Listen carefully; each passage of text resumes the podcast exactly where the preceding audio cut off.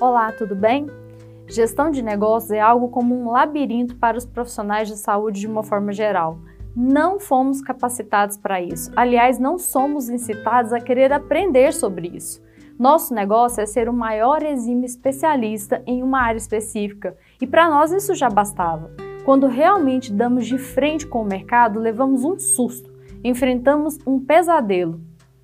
Isso porque nos preparamos anos e anos para sermos bons naquilo que estudamos e de repente nenhum paciente, cliente, empresa sabe das nossas potencialidades. Nos sentimos desvalorizados. O consultório, clínica, laboratório não possuem demanda suficiente para arcar com os custos operacionais. A falência parece ser um risco eminente.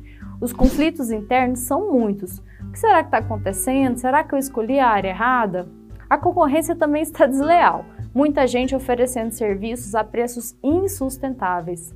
Não estão dando valor ao meu serviço. Faço tudo corretamente. Aqueles que optam em trabalhar em um hospital, clínica ou planos de saúde também se questionam. Querem de mim não somente o que eu aprendi, querem que eu saiba de tudo, de gestão, de liderança de equipes, que eu resolva o conflito dos outros, controle os custos, o estoque, que eu inove e traga ideias empreendedoras o tempo todo. O mundo está enlouquecido. Eu não estudei para isso.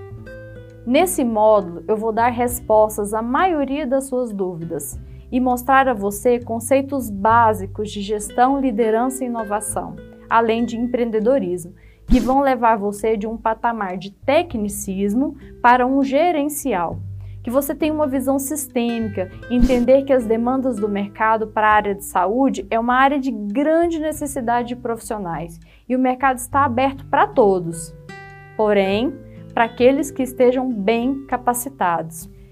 Meu nome é Ana Cláudia, eu sou fundadora e diretora do ITH Pós-Graduação, biomédica, uma exímia profissional da área da saúde, mestre, doutora na área de medicina tropical, professora há 17 anos. E confesso para vocês, o mundo da gestão para mim sempre foi muito obscuro.